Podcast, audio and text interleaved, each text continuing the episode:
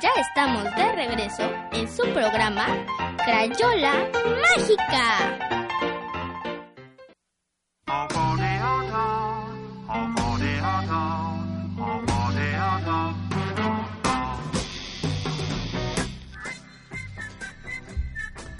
Ese fondo me gusta. A mí también.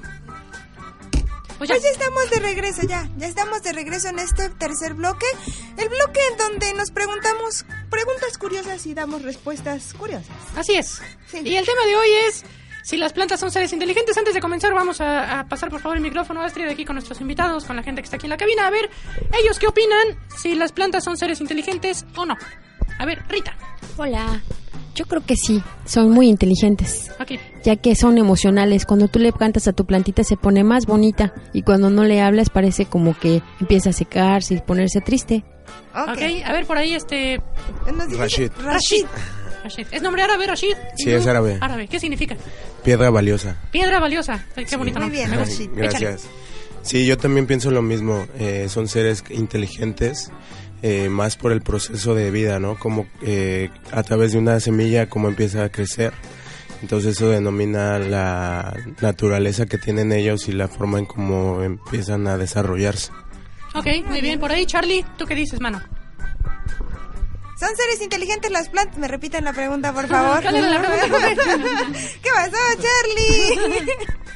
Claro que sí, son seres inteligentes, muy inteligentes. Incluso este tú tienes unas este, plantitas en tu casa, ponle rock y vas a ver qué triste se ponen. Ponle música clásica y vas a ver qué bonitas se ponen. ¿Eh? Demasiado, son una armonía esas mujeres, esas plantitas. Ok, muy bien, ahí está. Con rock la vida se resuelve. a ver, Mari Carmen.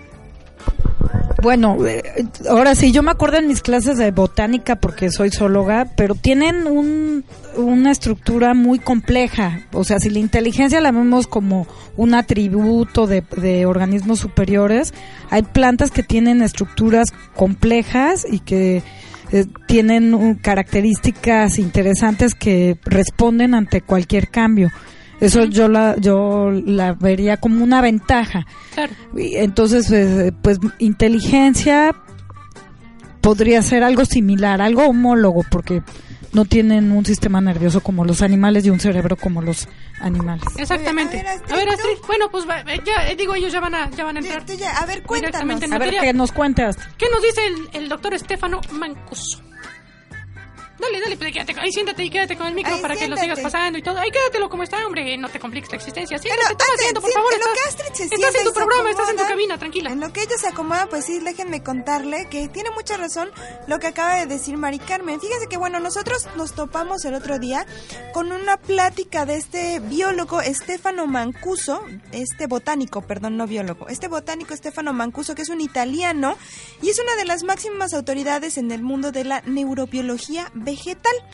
Y entonces nos decía que partiendo de la inteligencia como una capacidad para resolver problemas, pues entonces las plantas tienen mucho, mucho, mucho que enseñarnos, ya que los que los estudiosos de la botánica sostienen que las plantas pueden sentir e incluso tener memoria. No, Astrid, ¿tú qué, tú qué viste en, ese, en ese documental? ¿Te acuerdas? Sí, que mm, lo que acabas de decir de que las plantas de la inteligencia como resolver problemas, este, pues sí resuelven muchos problemas porque hasta se idean como tácticas de defensa contra los posibles depredadores, como las espinas en los cactus o en las rosas.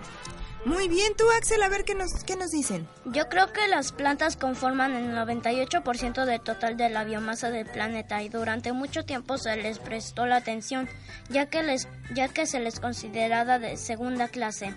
La inteligencia y movimiento existe en las plantas a menor escala y diferente de los animales, pero existe.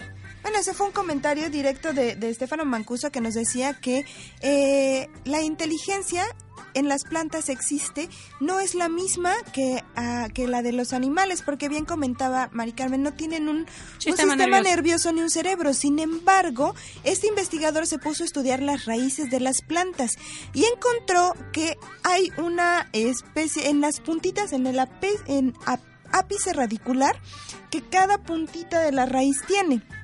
Esto forma una red como un sistema neuronario que se asemeja a un sistema de neuronas, no es igual, porque no es la misma neurona, pero sí tiene la misma función, ya que estas, estas raíces ma- eh, captan señales de todo el entorno y cada puntita, cada ápice de esta de las raíces puede detectar al menos 15 parámetros físicos y químicos. O sea, quiere decir que las plantas tienen más de cinco sentidos que nosotros, que son vista, gusto, olfato, tacto. Ellas tienen la Las capacidad de detectar hasta 15. Hasta 15, ¿no? Perciben campos magnéticos, campos eléctricos y son eh, reacciones químicas y son cosas que los animales no podemos hacer. Ahora, Bueno. el, el- el- doctor decía que también ese tema del, del movimiento, ¿no? De las, de las, de los vegetales en este caso, como lo, como es muy lento y no lo percibimos, pues vamos, como nos movemos nosotros, ¿no? En este mundo acelerado nos piensa- movemos muy rápido. Sí, sí, sí. Se, se piensa que las plantas pues están ahí inertes, pero no, las plantas, bueno, desde el momento en que crecen, pero pues también las plantas se mueven buscando el sol siempre, ¿no? Entonces este movimiento denota también un cierto tipo de, de inteligencia y él y él decía que no que no es cuestión de la de la cantidad, ¿no? Sino de la calidad. No es una cuestión cuantitativa o de cantidad, sino de calidad, ¿no? Pues más que nada, fíjate que en referencia a eso decía que sí, sí afecta un poquito la cantidad, que ellas, este, las, dice aquí, las, las neuronas son células animales muy especializadas, ¿no? Que presentan dos extremos. Uno que libera un neurotransmisor o una sustancia química que le va a pegar a otra célula que está junto a, a esa neurona y se, pre- se hace una reacción en cadena con esa señal eléctrica. Así, acuérdense que las neuronas no se tocan entre sí, sino que por medio de impulsos está muy cerquita y por intermedio de, de impulsos eléctricos transmiten. En las células vegetales, en las raíces, esta molécula, que más o menos hace la misma función, se llama oxina y funciona a modo de neurotransmisor, provocando una pequeña señal eh, eh, que estimula la otra célula de la, de, la, de la planta, la célula vegetal. Y esto conforma una red radicular. Y es por medio de estas redes que se comunican las plantas. Como nos decía Astrid, pueden inclusive alertar sobre un depredador. Hubo un experimento hace dos décadas, más o menos así por ahí, en Botswana. A ver, pero que, que cuenten ellos, a ver, ¿se acuerdan? ¿Tú te acuerdas de ese experimento de Botswana? No. ¿Tú, Astrid, te acuerdas que vimos ahí en el... En el... Acuérdate que, a ver, a- a- había, había nada y de repente llegaron una serie de... Llevaron muchos anti... No se acuerdan. Antílopes. Anticuerpos. Eh, Botswana es anticuerpos. No, bueno, No, no, no, Botswana es un país allá en África, ¿no? Y resultó que hicieron este experimento en el cual pusieron a, a antílopes en una pequeña zona. No estamos hablando de, de, de- de metros o de kilómetros, sino en una, extens- en una zona, pero no digamos que lo dejaron abierto, ¿no?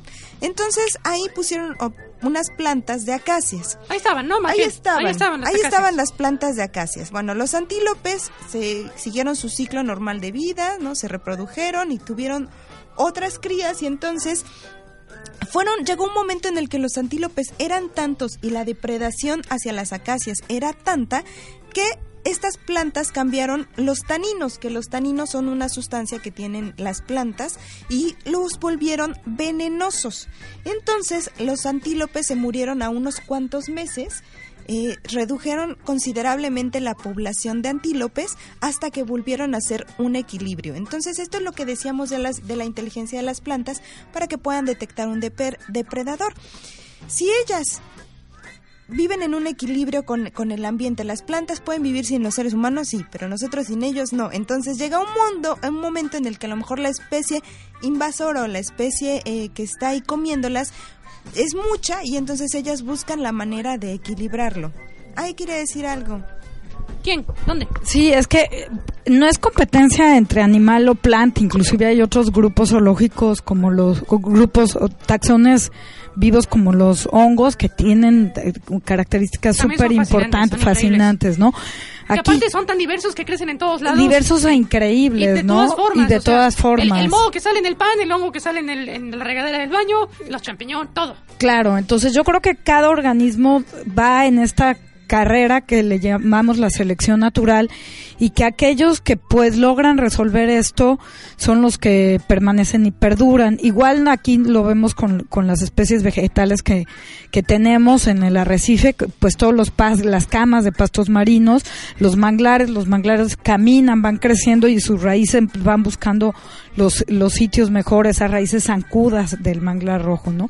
Entonces, yo creo que lo que tenemos que hacer es, es esta parte de conocer, informar. Yo me acuerdo de mis clases de fisiología vegetal, ahorita que hablaban de todo esto, que es súper interesante, y sobre todo respetarlos, ¿no? Entonces, pues yo respeto mucho ambos, o todos los grupos vivos y, y pues uno si es vegetariano no más bien hay que comer responsablemente y esto en eso va qué otras cosas podemos hacer para conservar o, o- o- o te- estar en equilibrio con la naturaleza eso no comer tanto y comer local Claro. o sea luego dice no es que soy vegetariana y, com- y tomo leche de almendras es costosísima la leche de almendras ambientalmente porque requieres muchas aguas y, mu- y mucha energía para producir las, las almendras además que traerle entonces aquí tenemos unos alimentos súper sanos que podemos cultivar en nuestra propia casa Y aparte cuestan una buena lana esas. Sí, además que cuestan mucho. Pero si tú pones chaya y comes cerdo de la región y pues claro que te informas y comes idem como cerdo, ¿no? Pero pero si comes responsablemente y además haces ejercicio, pues adelante. Entonces, respetemos todas es- estas formas de vida, pero sí le, eh, qué bueno que le, que lean sobre esto o que leamos para pues saber más de la naturaleza y de todos lo- los seres incluyéndonos. Nuestro cu- cuerpo es increíble también. Eh, eh, sí, yo creo que eh, eh, tenemos que dedicar otro programa porque el, el cuerpo humano, digo, es, una maquinaria impresionante. también. Axel quería leer esto que estaba aquí, estábamos. A ver, léete ese pedacito. También tienen un mecanismo de sueño similar al nuestro, ritmo cardíaco y No, tienen circadiano. circadiano y tienen diferentes formas de dormir. Unas enroscan las hojas y otras Hay una, hay una plantita, acuérdate que está en muchos terrenos baldíos de por aquí. ¿Qué pasa cuando tú llegas y la tocas? La, ¿Cómo se llama esa plantita? este ¿Mimosa? La mimosa. le- O dormilona, que le- se le conoce también. ¿Qué pasa cuando tú la tocas? se, se cierran las hojitas. Se eh, encogen todas, ¿no? Y entonces en la noche esas plantitas así se cierran porque necesitan también reposar, descansar sus funciones vitales para al día siguiente otra vez recibir la luz del sol. Recuerden que las plantas se alimentan de la de energía, la energía del sol. solar. Así es, y transforma la energía para que nosotros la podamos consumir, ¿ok? Entonces, fíjese que... Bueno, el producen el oxígeno nada más. el, el ritmo circadiano es el ritmo de sueño de que va con el día y la noche. ¿No? El, cuando se hace de noche, bueno, eso es básicamente la, la nota. Se hace de noche, duermes, se hace de día, hay, hay luz, despiertas. A ver, así. Es el ritmo circadiano. A ver, aquí de este lado. A ver, hay, hay otra manera en la que las plantas resolvieron o han venido resolviendo un- una cuestión de supervivencia. ¿Cuál es? A ver si te acuerdas. ¿Por qué, por qué han sobrevivido?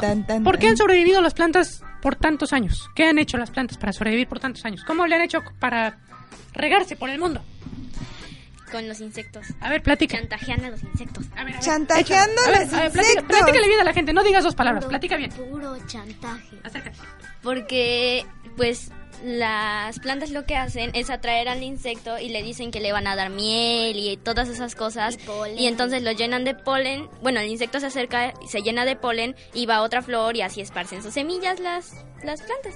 Sí, exactamente. Las plantas Entonces es una, eh, perdón, es una, es una, es una de las teorías o de lo que dice este, este científico que es una de las maneras en las que ellas resolvieron un problema de supervivencia porque ellas no podían por sí mismas sembrarse o, o- o dispersarse Esparcirse. y entonces de esta forma ellas resolvieron ese. Por eso decíamos hace rato de la solución de problemas. Hay otra, Axel, acuérdate. ¿Qué otra cosa hicieron las plantas para sobrevivir? ¿Qué nos dan las, qué nos dan algunos árboles? ¿Qué nos dan? Las. mm. Manzanas, Manzanas. alimento, Las manzanas son frutas frutas, ok. ¿Por qué existen las frutas? Según esta teoría. por las plantas. Pero acércate al micro porque si no la gente no te escucha. por las plantas. Sí, sí, bueno.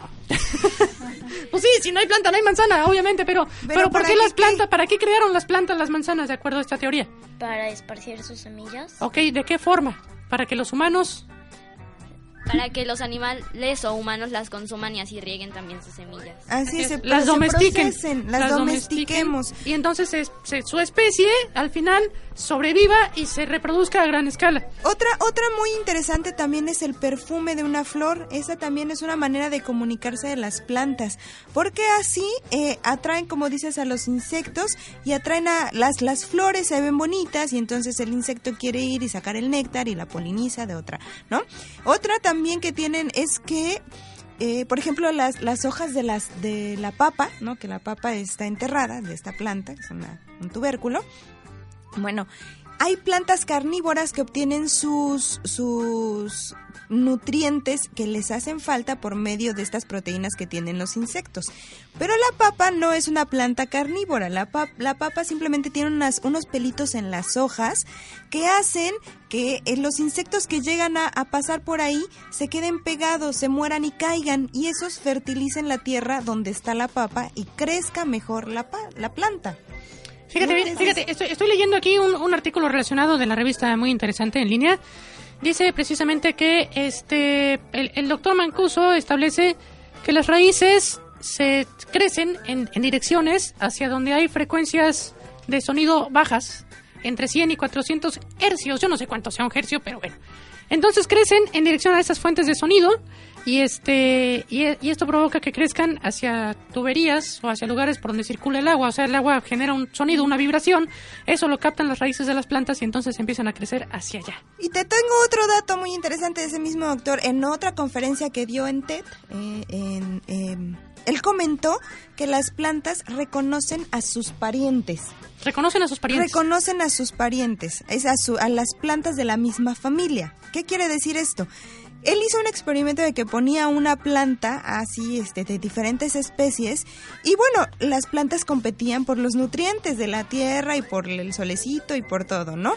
Pero mientras puso a esa misma planta con otra planta de la familia y se ayudaron a crecer completamente, se desarrollaron mucho más porque no existía esa competencia de supervivencia, sino existía la, compete- la, la solidaridad de la especie, cómo, cómo, cómo explicarlo, de la comunidad. Pues ahí está gato, entonces las espera, plantas estoy, son... estoy, estoy- espérate, es que estoy leyendo. Es que está, está padre, mira, Pues dice. es que se nos acaba el día, pero sí. Ah, hay tiempo, hombre, espérate.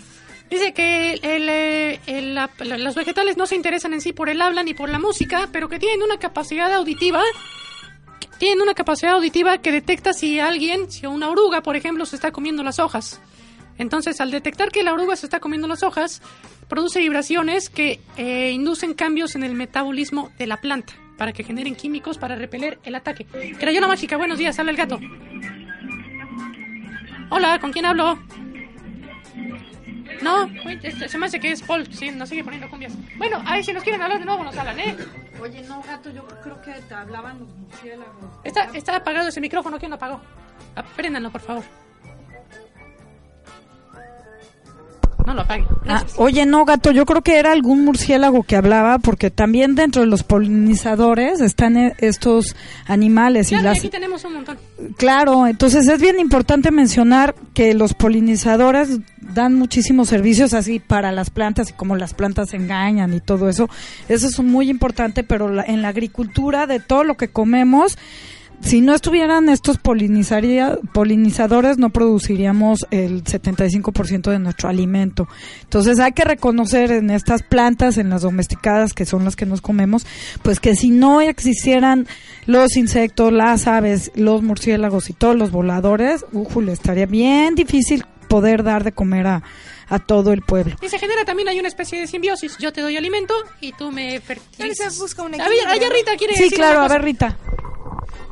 Hola, oye, un- fíjate que a mí una vez un amigo me comentaba que hay una flora o una fauna, este, no flora, perdón, oportunista que llega hasta las playas y obstruye que pasen las tortugas. Eso pasa cuando empiezan a destruir manglar y me decía él, este tipo de, de vegetación no se da en la playa. Hay vegetación que ya se está dando en la playa porque me imagino que tienen la necesidad de reproducirse y entonces cuando se llena de toda esa, esa vegetación me decía que a veces las tortugas no llegan a esa zona que eh, llegaban antes por la vegetación que está ahí. ¿Es verdad?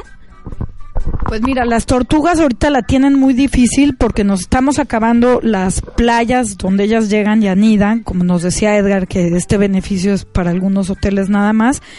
Y por otro lado, sí, ya no hay tantas playas disponibles a tortugas porque los turistas vienen a, a las playas que creen que es de arena y de con palmas cocoteras cuando en realidad la vegetación es muy importante. Y las tortugas de, con la vegetación nat- nativa no tienen ningún problema. Ellas se encuentran un sitio y anidan. Lo que ahora está pasando es que quitamos la vegetación construimos sobre la primera duna y perdemos playa. Y entonces pues ya no tienen y si han ido a Punta Brava en época de tortugas pues hay un chorro de nidos y los nidos que que abren unas tortugas, llegan las tortugas, ponen su nido, llega otra y descubren los nidos de, de las anteriores y así se van perdiendo. Y para colmo, pues también la vegetación que crece en, eh, y que de la que se alimenta la tortuga blanca, los pastos marinos, se están acabando. Pero todo esto que dice se llaman plagas. Entonces luego lo traemos en los zapatos y con estos medios de comunicación que tenemos, pues llegan plantas que no son de aquí y que empiezan a crecer y entonces inhiben muchos procesos de tortugas, de cangrejos, de reptiles, de todos los habitantes de, la duna costera. Entonces ahorita tenemos una nueva plaga de vegetación de duna. Está la, una que se llama lechuga, pero hay otra, ca- casi- casita creo que se llama, y estamos haciendo en el parque un conteo y les vamos a luego a pasar y voy a venir con el gato y lo vamos a, a subir al, al Facebook Sí. para que con- reconozcan esta planta y veamos cómo eliminarla. Y bueno, es esta parte, igual pobre pez león, lo estamos eliminando. Al final, pues esta, algunos de ellos sí se adaptan al, al sistema y, y hay depredadores que luego se lo empiezan a comer o, o empiezan a desaparecer en épocas de secas.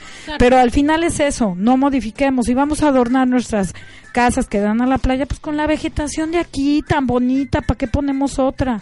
Muy bien. Muy bien. Vamos, perdón, vamos llamada. rápidamente a tomar una llamada. Este, nada más antes de tomar la, la llamada les quiero decir que si quieren conocer más está el libro Sensibilidad e Inteligencia en el mundo vegetal, escrito por el doctor Mancuso. Crayola mágica, buenos días, al gato. Hola, hola, buenos días gato, felicidades por el programa, son un excelente equipo y es importante que entendamos esta realidad y me parece que invitando a los niños a abrir su mente, a reconocer el planeta y como siempre les dices al terminar el programa, el futuro del planeta está en sus manos. Felicidades por el programa, es maravilloso. Brother, Sobre muchísimas gracias. ¿De, qué, qué, qué- Muchísimas gracias. ¿De dónde nos llamas? Chao, bye. ¿De, de dónde ¿De nos dónde llamas, nos brother? llamas? De Cancún. De De Cancún. Cancún. Órale, hermanito, pues te agradezco mucho que nos escuches y gracias por tus comentarios. Te puedo pedir un favor, no cuelgues para que para que tomen un par de datos muy rápidos y este y bueno, seguimos en contacto, ¿vale?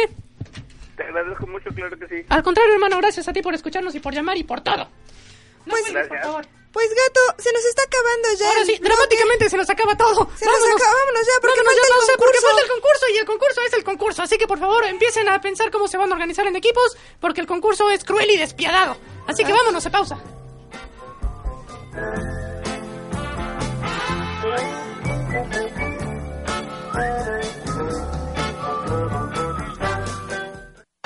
Vamos una pequeña pausa y regresamos con más en Crayola Mágica.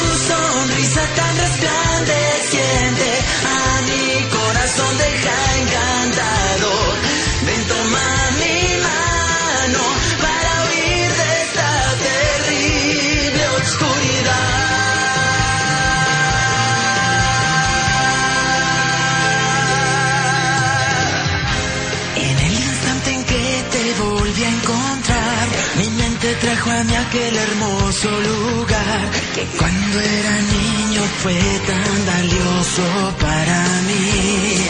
Quiero saber si acaso tú conmigo quieres bailar, si me das tu mano. te llevaré por un camino cubierto de